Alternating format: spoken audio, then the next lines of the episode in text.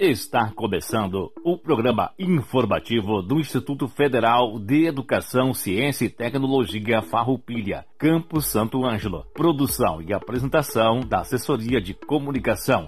Servidores Samuel Miller Forrati e Adilson Moraes. Direção de Aldilson Paz Stamberg, diretor-geral do IFAR, Campus Santo Ângelo. Todo o conteúdo é de inteira responsabilidade dos seus organizadores.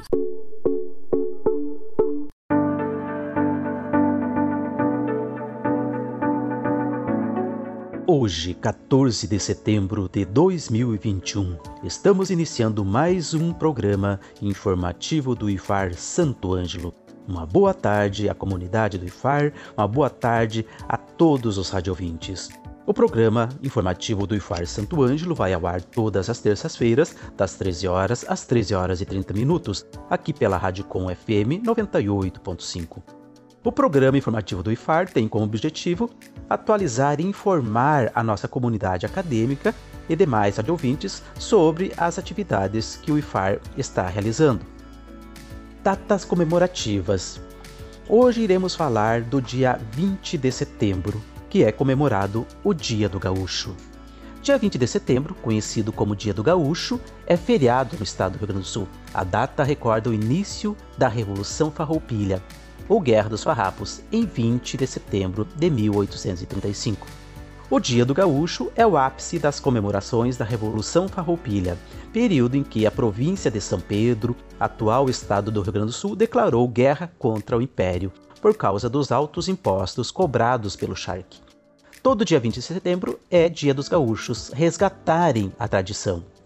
Assim, o Dia do Gaúcho foi instituído por meio da Lei de número 4850 de 11 de dezembro de 1964, promulgado pela Assembleia Estadual do Rio Grande do Sul, oficializou-se a Ronda Gaúcha, que passou a ser chamada de Semana Farroupilha.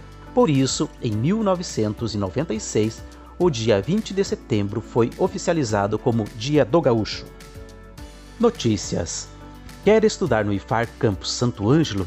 O IFAR divulgou o cronograma de inscrições para os cursos técnicos integrados ao ensino médio, cursos subsequentes e de graduação. O IFAR Santo Ângelo oferta os cursos técnicos integrados ao ensino médio em administração, agricultura e técnico em informática, que veio substituir o atual curso técnico em manutenção e suporte em informática. As inscrições serão do dia 15 de setembro ao dia 24 de outubro, e a forma de seleção para ingresso será por sorteio público. Os cursos subsequentes terá seu edital publicado no dia 11 de outubro e a forma de ingresso será também por sorteio público. Já os cursos superiores de graduação, a publicação do edital está atrelada ao calendário do Enem, que deve ocorrer no início de 2022. O ingresso será pela nota do Enem e os candidatos poderão optar por um dos resultados das 10 últimas edições.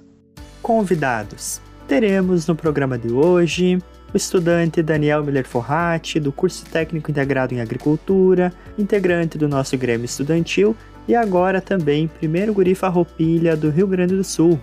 Ele falará no programa de hoje sobre o tradicionalismo gaúcho, Semana Farroupilha e dentre outros assuntos, nos contará sobre sua trajetória até conquistar o título de primeiro guri farroupilha do Rio Grande do Sul nesse último domingo, 12 de setembro. Na sequência, teremos falando sobre inclusão no IFAR a servidora Cláudia Mendes Oliveira, presidente do Núcleo de Apoio a Pessoas com Necessidades Específicas, o NAPNE, acompanhada dos estudantes surdos Alisson de Oliveira Bortolotti, egresso do curso técnico integrado em manutenção e suporte informática, Vinícius Norberto Ramser Krieger, também egresso do curso de MSI e atualmente aluno do curso superior de licenciatura em computação, na sequência, teremos o estudante Jonas Barbosa Pavão, estudante do curso técnico integrado em agricultura, e por fim, Laércio Marques Ferreira de Almeida, estudante ouvinte, também egresso do curso técnico em manutenção e suporte informática e atualmente estudante do curso superior de licenciatura em computação.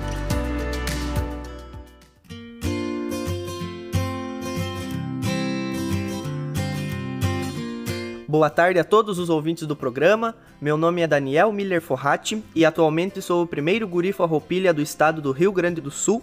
sou aluno do terceiro ano do curso Técnico Integrado em Agricultura do IFAR Campus Santo Ângelo e também faço parte do Grêmio Estudantil do Instituto. E hoje, como aluno do Instituto e também como guri farroupilha do Rio Grande do Sul, vim aqui contar para vocês sobre a nossa cultura gaúcha, sobre a origem do tradicionalismo, da Semana Farroupilha, da Chama Crioula, da origem do movimento tradicionalista gaúcho e também dos centros de tradições gaúchas, os quais conhecemos como CTGs.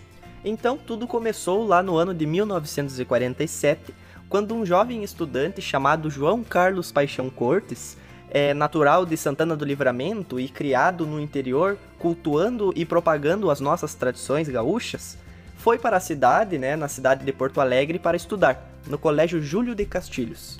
Nessa época, a cultura gaúcha estava sendo esquecida, e andar piochado na rua era motivo de chacota, por exemplo. Isso porque após a Segunda Guerra Mundial, o que era cultuado no estado do Rio Grande do Sul, assim como no resto do Brasil, era a cultura norte-americana, das calças jeans e tudo mais. Então, andar piochado se tornou uma coisa tão rara que acabava virando motivo de chacota.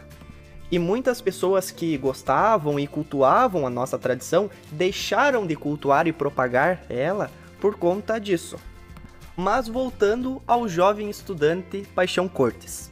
Ele, numa certa feita, andando pela cidade, ficou furioso quando viu é, a bandeira do Rio Grande do Sul sendo utilizada como cortina em um bar da cidade.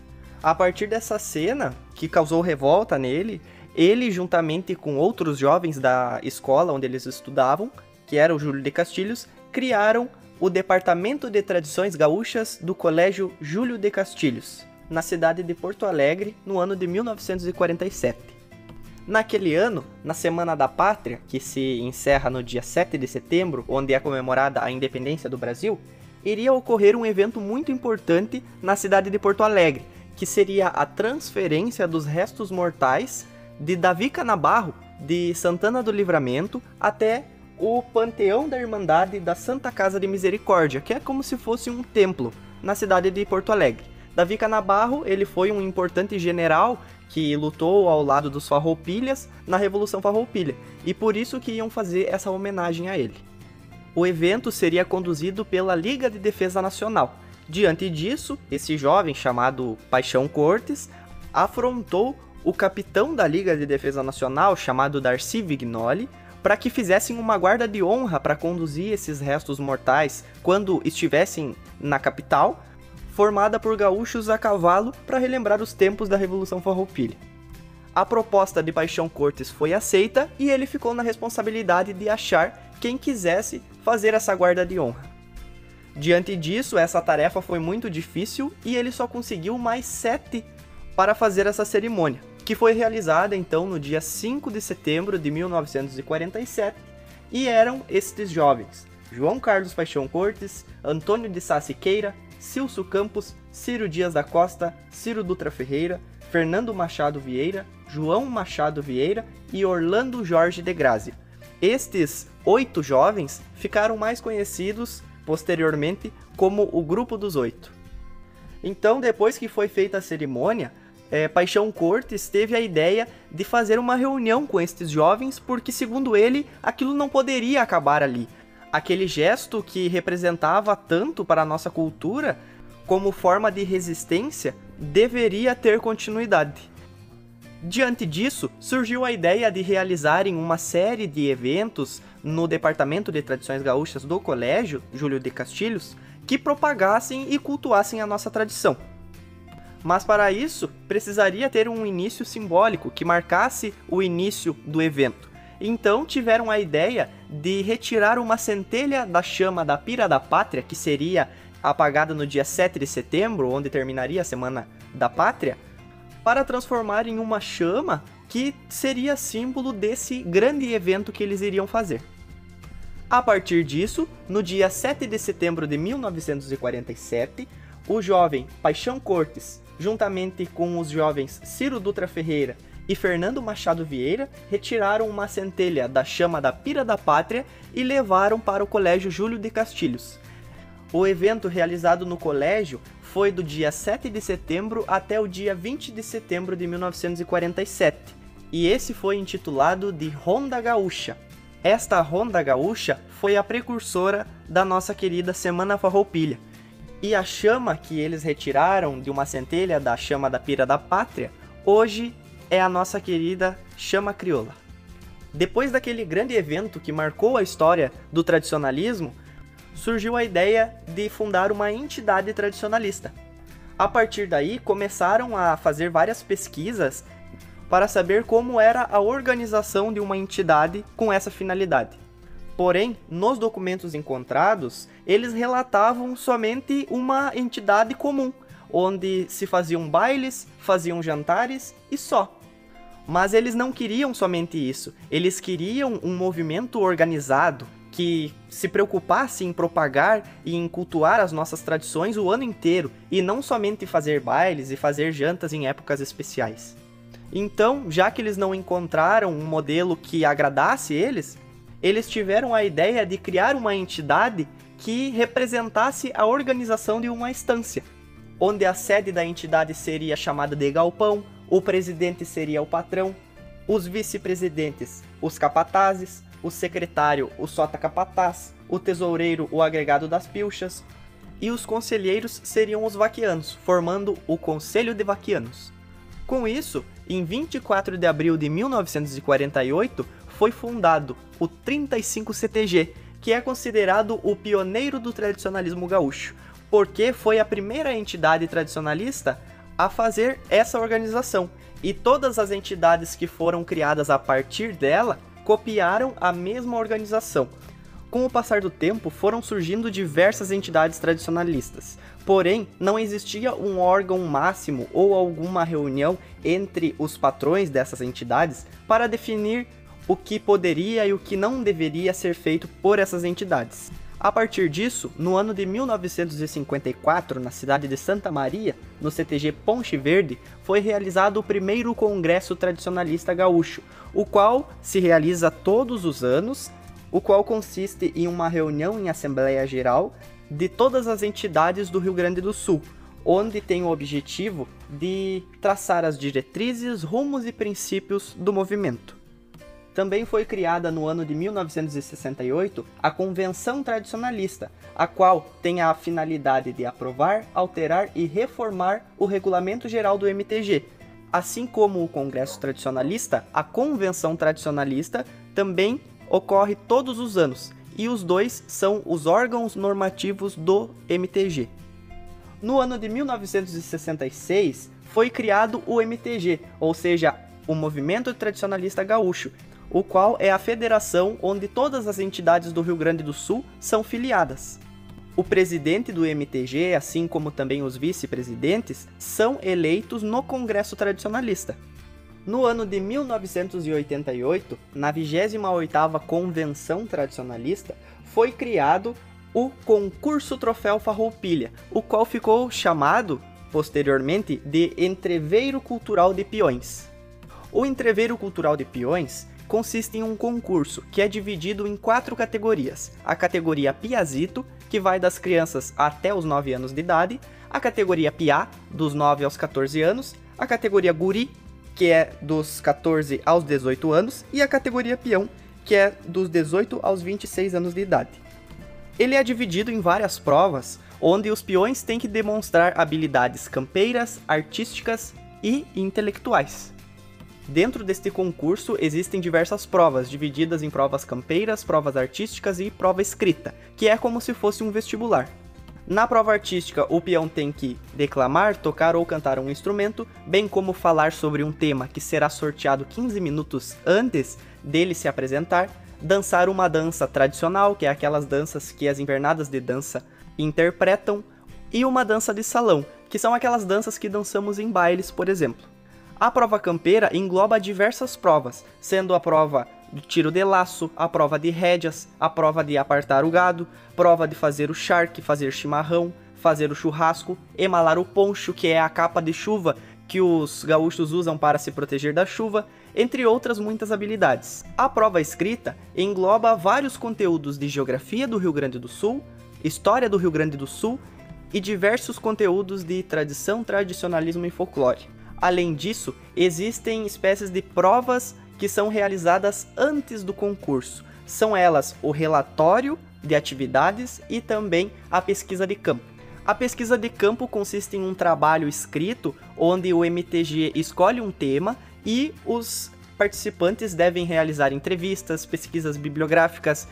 O relatório de atividades consiste em uma série de eventos que o peão deve participar e ele deve comprovar essa participação em eventos através do relatório de atividades, onde ele vai tirar uma foto no evento e também pegar o certificado deste evento.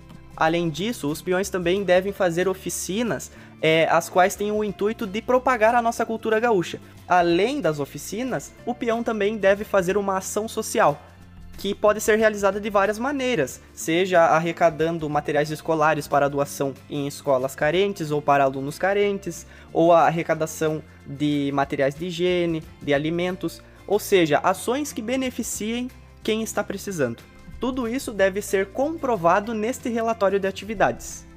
Então, após ser entregues o relatório e a pesquisa de campo, é realizado o concurso. Este concurso ele é realizado primeiramente dentro das entidades tradicionalistas, depois ele vai para o âmbito regional e depois para o âmbito estadual. O concurso nas entidades tradicionalistas é chamado de concurso interno, onde somente os peões desta entidade concorrem entre si, fazem essas provas que eu acabei de citar, e entre eles vai ser escolhido o primeiro, o segundo e o terceiro lugar. Somente aquele concorrente que se classificou em primeiro lugar no concurso interno avança de fase e concorre no concurso regional. O concurso regional é realizado nas chamadas regiões tradicionalistas, onde o nosso estado está dividido em 30 regiões tradicionalistas, as quais estão agrupadas de acordo com a localização geográfica e também as atribuições culturais de cada cidade. Santo Ângelo, por exemplo, faz parte da terceira região tradicionalista. Então, todos os peões das entidades que participam da terceira região tradicionalista e que ficaram em primeiro lugar no concurso interno concorrem no concurso regional. No concurso regional também serão classificados o primeiro, segundo e terceiro lugar. Somente o primeiro lugar irá concorrer para a fase estadual. A fase estadual, como o nome já diz, ela abrange as 30 regiões do nosso estado, e este é o concurso de nível máximo. Os jovens que ficarão em primeiro, segundo e terceiro lugar na fase estadual serão os grandes representantes de todos aqueles jovens que não conseguiram chegar, infelizmente, até a última etapa. No ano de 2018, eu participei da categoria Guri, que é a categoria juvenil, que vai dos 14 aos 18 anos, na minha entidade, que é o CTG Tilbilia, aqui da cidade de Santo Ângelo e nesse concurso tive a honra de ficar em primeiro lugar.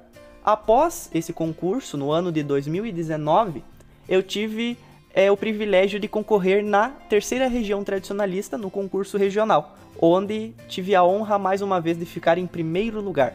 A partir do primeiro lugar no concurso regional, começou a intensa preparação para a última fase, que é a tão sonhada fase estadual, que deveria ter ocorrido no ano de 2020, mas que por conta da pandemia foi adiada para o ano de 2021, ou seja, este ano. E na última terça-feira, no dia 7 de setembro, foram realizadas as provas.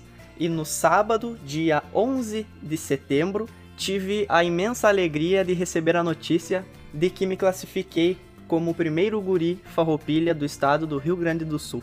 Quero aproveitar essa oportunidade para fazer um agradecimento especial para minha família, que sempre me apoiou, me incentivou e sempre me auxiliou em tudo o que foi preciso. Porque se eu não tivesse o apoio da minha família desde o início dessa trajetória, nada disso seria possível. Então quero agradecer a todos eles e também a todas aquelas pessoas que fizeram parte dessa caminhada.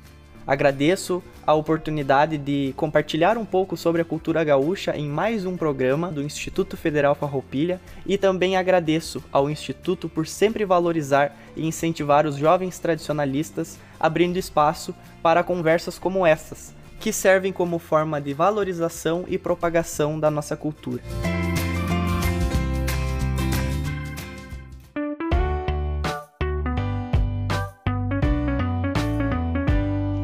Boa tarde, colegas servidores, comunidade acadêmica, ouvintes da Rádio Com. Eu sou Cláudia Mendes de Oliveira, tenho pele branca, cabelos castanhos escuros, lisos abaixo do ombro, olhos castanhos e estatura média. Sou servidora do Instituto Federal Farroupilha, Campo Santo Ângelo. Atuo como tradutora e intérprete de Libras e Português. Faço parte da CAI, a Coordenação de Ações Inclusivas, e hoje estou uh, como presidente do NAPNE, Núcleo de Apoio às Pessoas com Necessidades Educacionais Específicas do campus. Como profissional, né, atuo diariamente com alunos com deficiência ou transtornos, buscando dessa forma garantir a acessibilidade, oportunizando ah, uma qualidade e equidade no processo de, de ensino inclusivo. Mas hoje gostaria de trazer uma pequena reflexão sobre o processo de inclusão de pessoas com deficiência nos diferentes contextos da sociedade. Uma vez que tenho vivenciado esse processo em minha vida profissional e pessoal. Há mais de 20 anos vivencio de forma pessoal os caminhos percorridos pela inclusão de pessoas com deficiência, pois sou mãe de uma pessoa surda. Minha filha nasceu com surdez severa bilateral. Ela é usuária da Libras, né, da língua brasileira de sinais, e durante todo esse percurso precisou buscar né, seu espaço na sociedade de forma bem incisiva. Mas então, o que é inclusão? De que forma ela acontece? Posso dizer que a inclusão ela não acontece naturalmente, que ela não é perfeita e precisa ser vivenciada diariamente em todos os espaços da sociedade. Precisa ser contemplada através das acessibilidades, das adaptações, das flexibilizações, mas para que ela realmente aconteça, é necessário a empatia e o respeito às diferenças. As pessoas com deficiência né, possuem o direito à inclusão que é garantido por lei, mas as leis não bastam para que isso aconteça verdadeiramente. É preciso muito mais do que isso. É preciso um olhar humano, é preciso a quebra de paradigmas e preconceitos, é preciso mudar essa concepção de que as pessoas com deficiência são incapazes, que ainda né, rotula esses sujeitos perante a nossa sociedade. As pessoas com deficiência, elas não querem ser vistas pela sociedade pela sua deficiência. É preciso sim é, um respeito a cada especificidade desses sujeitos, mas é fundamental reconhecer e valorizar suas potencialidades nos diferentes espaços em que eles vivem. A inclusão é, de verdade, ela começa no âmbito familiar, onde todos convivem com esse sujeito e aprendem a respeitar essa diferença, seja ela uma diferença física, sensorial, intelectual, visual, entre outras, dessa forma, né, que possam interagir e compartilhar em todos os momentos e com todos os membros da família. Já no espaço escolar, a inclusão acontece diante das acessibilidades oportunizadas, mas principalmente ela acontece quando o discente ele consegue interagir em todos os espaços do ambiente escolar, quando ele sente-se parte do meio acadêmico e não é visto como incapaz, é respeitado em suas especificidades e valorizado né, em suas potencialidades. A inclusão ela não está pronta e também ela não é fácil. Precisa ser trabalhada diariamente, vencendo as barreiras do preconceito impostas pela sociedade historicamente. Então, o que falar sobre inclusão? Ela é realmente boa? Sim, ela é maravilhosa, pois nos dá a oportunidade de conhecermos as diferenças, aprender com elas e respeitá-las, dando oportunidade às pessoas com alguma necessidade específica mais justa e igualitária, de forma que possam viver em uma sociedade menos excludente e preconceituosa. Para finalizar, então, deixo uma reflexão de Paulo Freire. A inclusão acontece quando se aprende com as diferenças e não com as igualdades. O meu muito obrigado a todos pela atenção. Deixo vocês seguirem a reflexão com os nossos alunos. Abraço a todos e uma boa semana.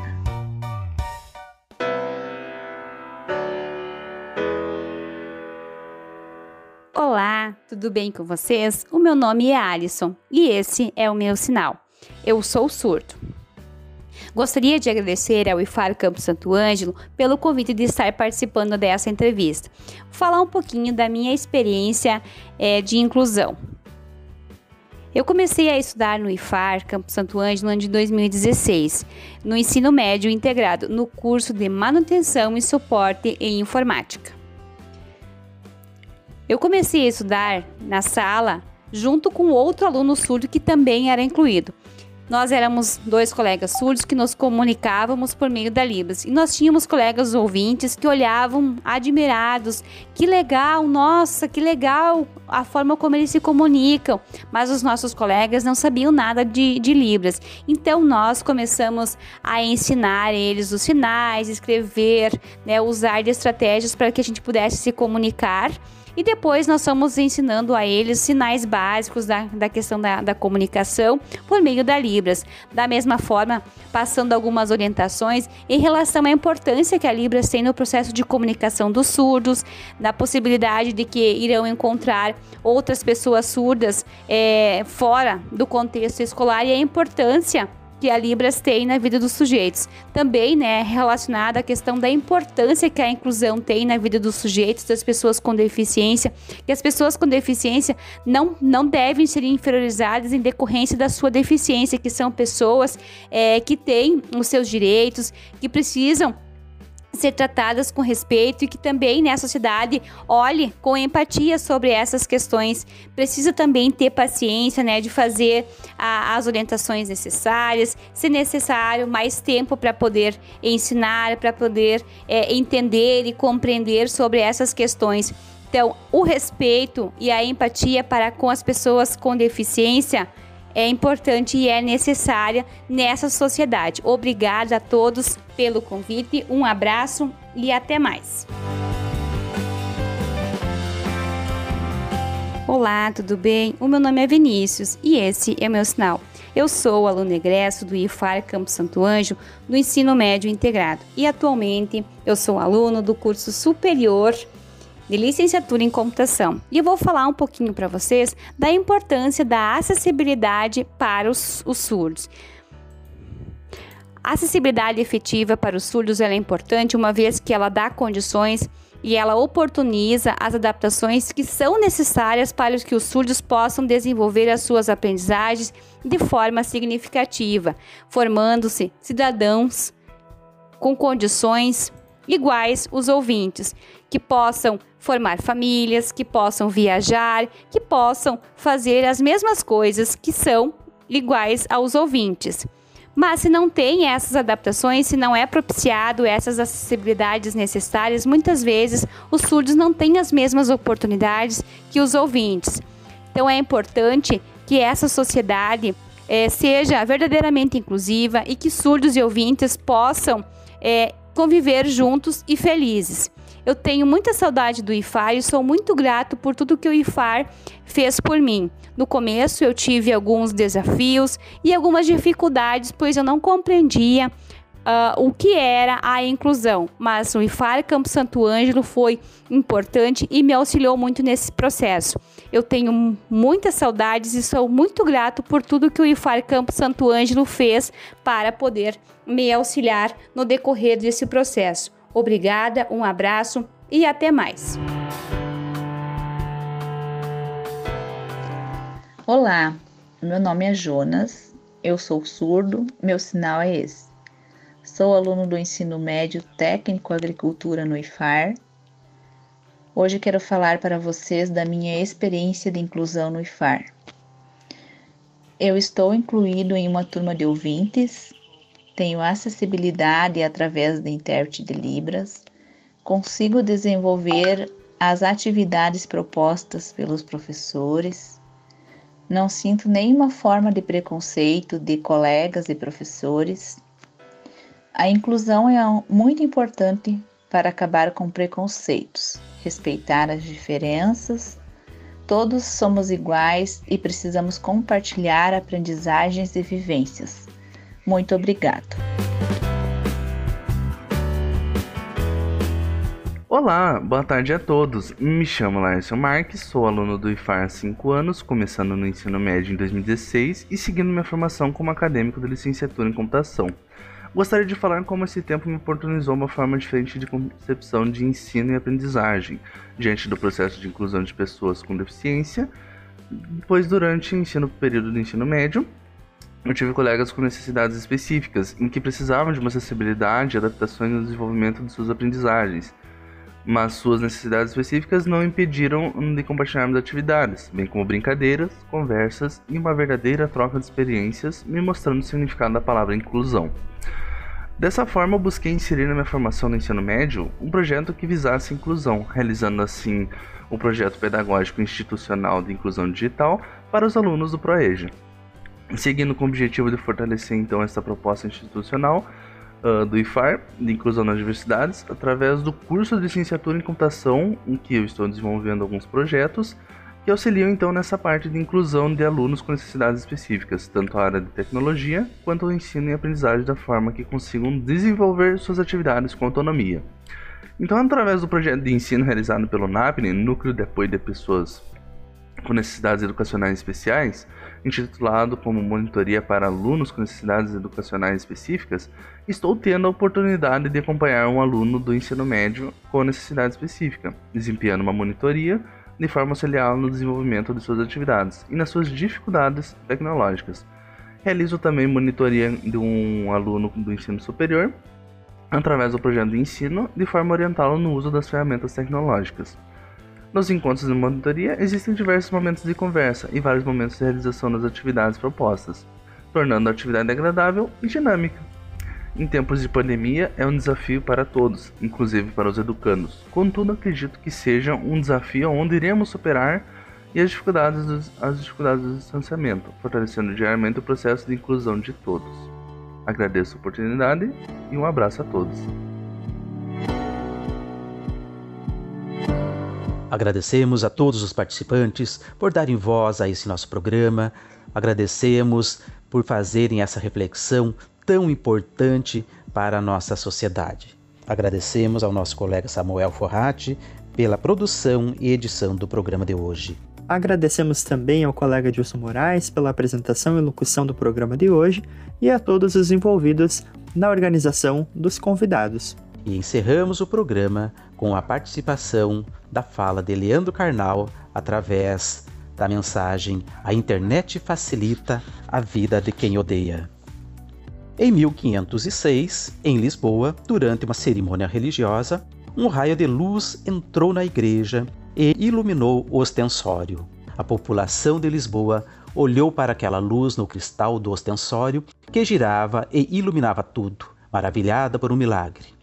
Um católico de origem cristã nova disse: Não é um milagre, é que entrou um raio da janela e refletiu. Ele foi morto e despedaçado ali. E começou o grande massacre de Lisboa de judeus de 1506. Não havia internet, redes sociais, jornais. A imprensa chegara a Lisboa havia poucos anos e a maioria esmagadora das pessoas sequer a conhecia. E, não obstante o medo de que os judeus controlariam Lisboa, vindos da Espanha, aquilo se transformou numa histeria nacional, a tal ponto que o rei de Portugal instituiria depois uma investigação para saber quem havia começado a violência.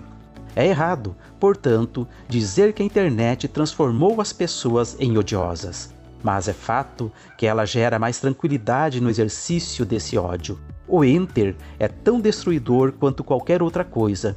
Antes da internet, matar dava trabalho, agora incita o ódio com um clique.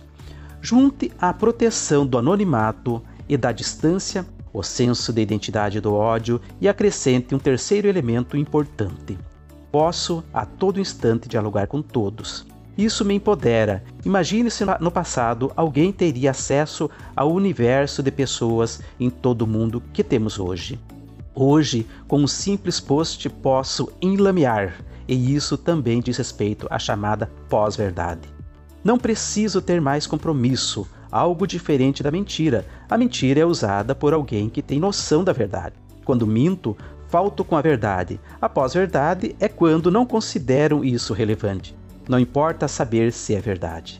O que importa é a sua eficácia. É a real política, no seu grau extremo. Não se trata mais da consciência maquiavélica de que o príncipe deve parecer revelar piedade. Maquiavel ainda tinha compromisso com a verdade. Ele afirma: pareça, não importa o que você seja. Ao dizer isso, está definindo que o príncipe deve ter consciência de que precisa mentir. Hoje, não. As pessoas divulgam um post totalmente fantasioso e isso canaliza o seu ódio. Repassam mensagens com informações falsas no seu WhatsApp. Essa informação falsa é repetida sucessivas vezes, concentra tanto ódio que aqueles que se opõem é que, obviamente, são considerados mentirosos. Reflitam sobre os acontecimentos que estamos vivenciando no nosso país. Uma boa semana a todos e até terça-feira que vem com mais uma edição do programa informativo do IFAR Santo Ângelo.